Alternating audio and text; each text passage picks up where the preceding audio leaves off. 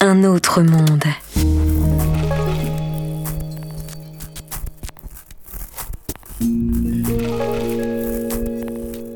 Un autre monde. Des portraits sonores de gens ordinaires qui racontent des histoires extraordinaires, réalisés par le journaliste nomade Richard Federman.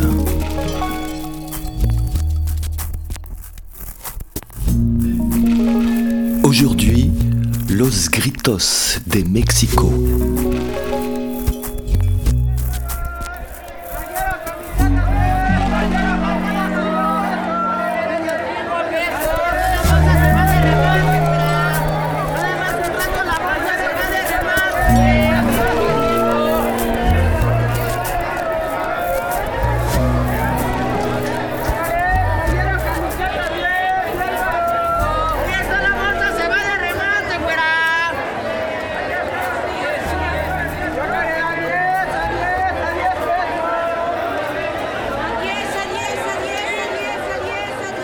Bonjour, je suis Félix Blum, j'ai une formation d'ingénieur du son. Euh, j'ai étudié dans une école de cinéma dans l'option son. Donc je travaille comme ingénieur de son, comme preneur de son depuis lors. Euh, je travaille aussi sur des projets personnels, des projets plus artistiques ou des projets de création sonore. Le projet dont je vais parler maintenant, c'est un projet qui, euh, a débuté en 2009 quand j'étais pour la première fois à Mexico. J'étais logé dans le centre de la ville, à Mexico City, près de la rue de la Calle Moneda une rue du centre où il y a beaucoup de gens qui, ben, qui crient, qui crient pour vendre leurs marchandises. Et euh, donc ils commencent vers 10h du matin, qui s'arrêtent en fin d'après-midi. La nuit est extrêmement silencieuse, peut-être une des zones les plus silencieuses de la ville, mais la journée est très agitée. Moi, j'ai tout de suite été surpris par, euh, ben, par tous ces vendeurs, par toutes ces activités, par ces couleurs, tout ce qu'on peut imaginer du Mexique. C'était aussi mon, premier voyage, mais aussi, bien sûr, par le côté sonore. Euh, et, j'aimais bien l'idée de me dire que tous ces cris, tous ces gens qui vendaient étaient là, bon, ben, évidemment pour la vente, mais aussi pouvaient être euh, écoutés comme une sorte de chorale, une sorte de chorale de la ville, une sorte de chorale urbaine. Euh, ça m'a rappelé d'ailleurs un autre travail de, plutôt de, la Renaissance qui s'appelle Les cris de Paris de Clément Jeannequin, dans lequel il a décidé d'utiliser les, voix des crieurs de rue de l'époque, des rues de Paris, et d'en faire une polyphonie à quatre voix interprétée donc par des chanteurs. Moi, il y avait cette même proposition d'écouter euh, les, chants, les cris des vendeurs, mais d'une manière euh, polyphonique, d'une manière chorale, d'une manière musicale. Euh, pendant ce premier voyage, j'avais pas encore d'enregistreur, c'était il y a quelques années, c'est un moment où j'avais pas de, pas de quoi enregistrer, mais j'ai eu l'occasion de retourner et puis de passer du temps, et puis même de vivre à Mexico plusieurs années. Donc j'ai eu le temps de, continuer à me balader dans ces rues, à prendre plaisir à écouter, et puis aussi à prendre plaisir à enregistrer pour enregistrer pour pouvoir partager cette sensation de chorale ou musicale, il y avait l'envie de pouvoir euh, m'approcher de ces voix, m'approcher de ces vendeurs. Euh, il faut savoir que c'est des zones qui sont normalement euh, pas autorisées à la vente, donc c'est une vente illégale qui passe par un système de, de gens qui protègent, qui protègent contre la police, qui en même temps voilà, donnent, donnent de l'argent pour amadouer les policiers qui, dont, dont, il y a besoin. Donc euh, les micros ou les, les, appareils photo, enfin tout ce qui est document est malvenu parce que ça pourrait être euh, éventuellement une preuve contre eux. Quería arbolitos de Navidad, pásele, mire. Buscaba arbolitos de Navidad, pásele por este lado. Buscaba arbolitos de Navidad, pásele por este lado. Quería arbolitos de Navidad, pásele por este lado. L'interdiction, je me suis rendu compte que c'était surtout quelque chose lié au lieu, en fait, à l'espace extérieur parce que c'est un endroit qui est donc euh, gardé par ce système un peu mafieux, hein, de, laquelle il faut payer pour pouvoir avoir sa place, et en même temps, ces gens-là te protègent contre les interventions de la police. Et donc le fait de passer du temps avec eux en intérieur, dans, cette cour intérieure, de pouvoir passer du temps hors euh, leur espace de travail, c'est un moment où ils, étaient plus disponibles, où je pouvais aussi leur expliquer plus le projet, et où j'ai pu du coup faire euh, ben, toutes ces prises de son euh, sans que ça leur pose de problème ou sans que ça les mette en danger face à, à, à cet organisme ou cette organisation plus mafieuse. Todo se va de regalo y de remate, señora, aproveche, güera. Toda la mallita para tu nena te vale 35 a 35 pesos, güerita. Todo se va de regalo y de remate, señora, aproveche, güera. Toda la mallita para tu nena te vale 35 a 35 pesos, güerita. Un autre monde. Todo se va de regalo y de remate, señora, aproveche, güera. Toda la mallita para tu nena te vale 35 a 35 pesos, güerita. Donc j'ai fait plusieurs essais de, prise de son, mais on m'a fait assez vite comprendre en fait que c'était pas une bonne, bonne idée et le message était assez clair. Donc j'ai quand même continué un peu de manière euh, cachée, mais ça ne fonctionnait pas. Puis je n'aimais pas trop le, procédé ni le système de faire ça de manière, euh, voilà, sans, sans que le, veuille ou sans que le désire.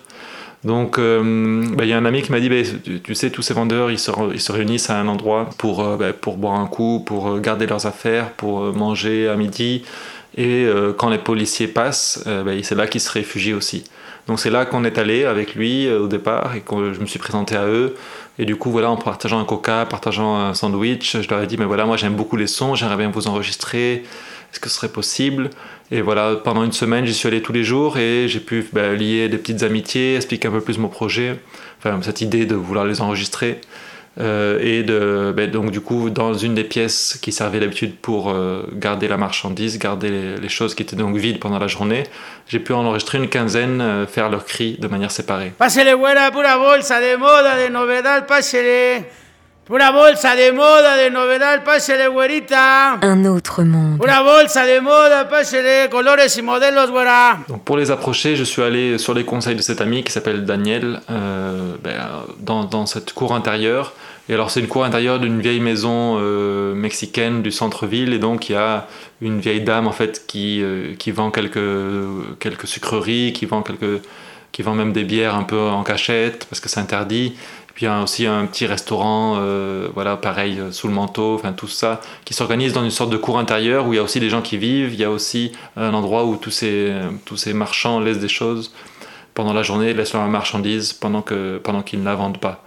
Et euh, donc c'est petit à petit que je suis allé, je me suis présenté, j'ai dit voilà, moi j'aime beaucoup les sons, j'aime beaucoup moi dans cette approche aussi avec les gens la figure de l'étranger, l'étranger qui permet justement de dire ben voilà, je viens d'ailleurs, là où je suis, il n'y a pas de crieur de rue, il n'y a pas de vendeur, et donc je suis intéressé par la, par la différence et j'ai envie du coup d'enregistrer cette différence.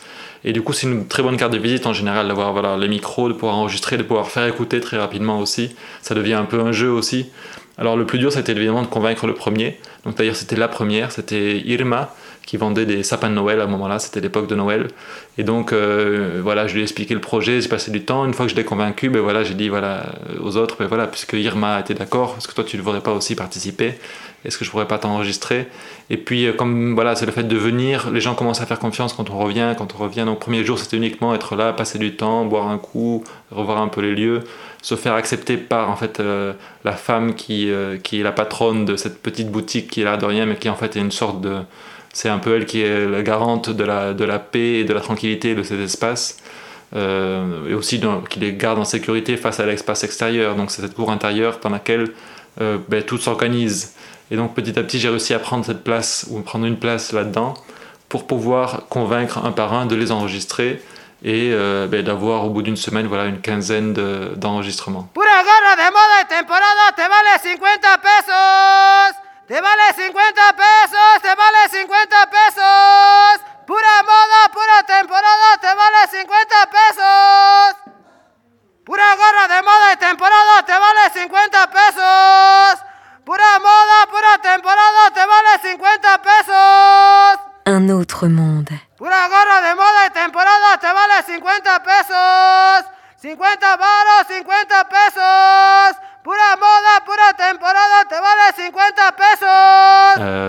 Cette matière, ben, quelques jours après, je suis retourné puis je leur ai donné un CD à chacun d'eux. Donc ils étaient contents d'avoir leur, leur cri, leur voix inscrite sur un support et puis d'avoir l'objet physique. Donc euh, pour moi, c'était important aussi qu'il y ait cet échange. Et puis avec ces cris-là, moi j'ai pu ben, composer euh, une partie de, cette pièce sonore qui s'appelle Los Gritos de México. Et par ailleurs, j'ai fait euh, ben, un autre projet qui en découle en fait, qui s'appelle Cœur informel, Coro informal, qui sont une série de petites boîtes. Ce sont dix petites boîtes euh, dans lesquelles est contenu un son. Elles ont l'air vides, il y a du velours comme une boîte à bijoux, mais elles sont vides. en tout cas, elles, ne renferment rien d'autre que du son. C'est un peu comme des boîtes à musique, mais euh, des boîtes crieuses ou des boîtes euh, sonores. Euh, en ouvrant chacune des boîtes, on peut donc écouter le, son du cri du vendeur. Et on peut voir sur la, sur la partie du couvercle, on peut voir ben une carte postale dans laquelle est dessiné le, le, vendeur en question et les paroles de son cri. Les paroles de son cri sont accompagnées aussi d'une petite notation musicale qui fait donc penser ou qui invite à chanter ce cri. Euh, cette idée-là vient d'une série de cartes postales euh, que j'ai vues euh, en, France, qui date du début du siècle, du XXe siècle. En 1900, 1901, 2, il y a plusieurs séries de cartes postales qui sont sorties en France dans lesquelles il y avait justement les vendeurs. Et on retrouve par exemple chaud, les marrons chauds. Et donc on a le vendeur de marrons et puis on a la partition avec ce cri et puis les paroles. Donc là j'ai fait la même chose pour ces vendeurs qui vendent du parfum, qui vendent des sacs, qui vendent des, d'accessoires pour, euh, pour chats ou pour animaux, euh, qui vendent des sodas. Et donc à chacun a eu sa carte et euh, avec ces dix petites boîtes, on peut soit ouvrir une boîte, écouter le, le cri d'un des vendeurs, soit on peut ouvrir toutes les boîtes et du coup écouter les dix vendeurs ensemble, ou alors composer euh, ben, chacun peut composer le nombre de voix de son cœur informel. Agua, refrescos, jugos, pásele agua, refrescos, fríos, fríos, tres refrescos, doce, agua, refrescos, jugos. Un autre monde. Agua, refrescos, jugos, fríos, fríos, tres refrescos de lata, doce, agua, refrescos, jugos. Agua, refrescos, jugos, fríos, fríos, agua, refrescos, tres refrescos de lata 12, 3 por 12, agua, refrescos, jugos. Au retour de. Enfin, après, une, fois avoir fait ces enregistrements, que je leur donnais le CD, puis du coup, j'ai gardé contact avec eux. Pas avec tous parce que ça change vite, mais avec plusieurs d'entre eux. Ils me disaient qu'à un moment donné, ça a été interdit de, de, vendre dans cette rue. Euh, pendant, je crois que c'était les époques de Noël, et voilà, ils, avaient dit voilà, maintenant ça ne peut pas pendant 15 jours il y a un des vendeurs qui avait lui un système d'enceinte pour euh, passer de la pub pour que les gens viennent à son magasin.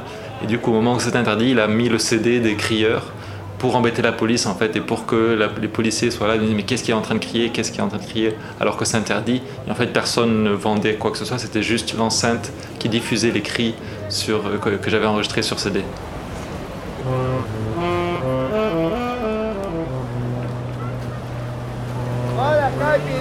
Água, cerveja.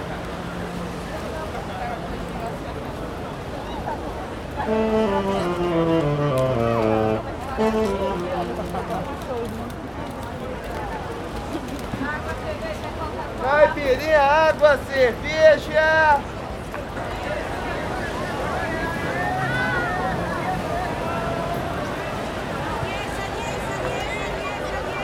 Olha, caipirinha, água, cerveja.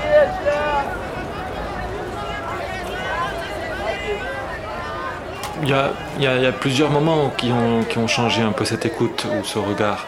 Mais euh, peut-être qu'un des premiers, c'était justement euh, celui qui m'a amené à faire cette première création sonore qui était en fait euh, quelques années avant celle que j'ai racontée.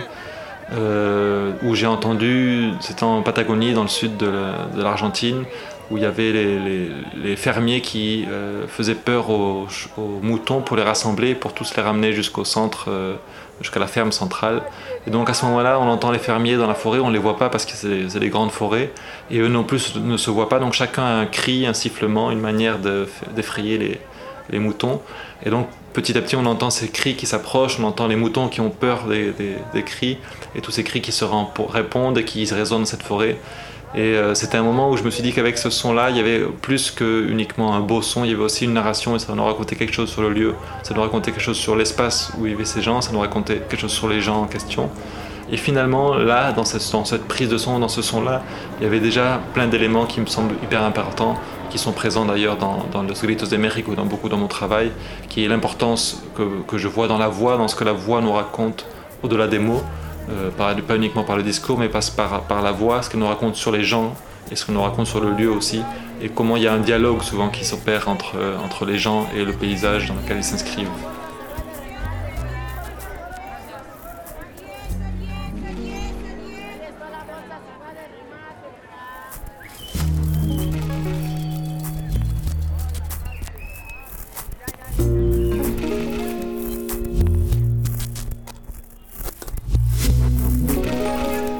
C'était Los Grintos de Mexico.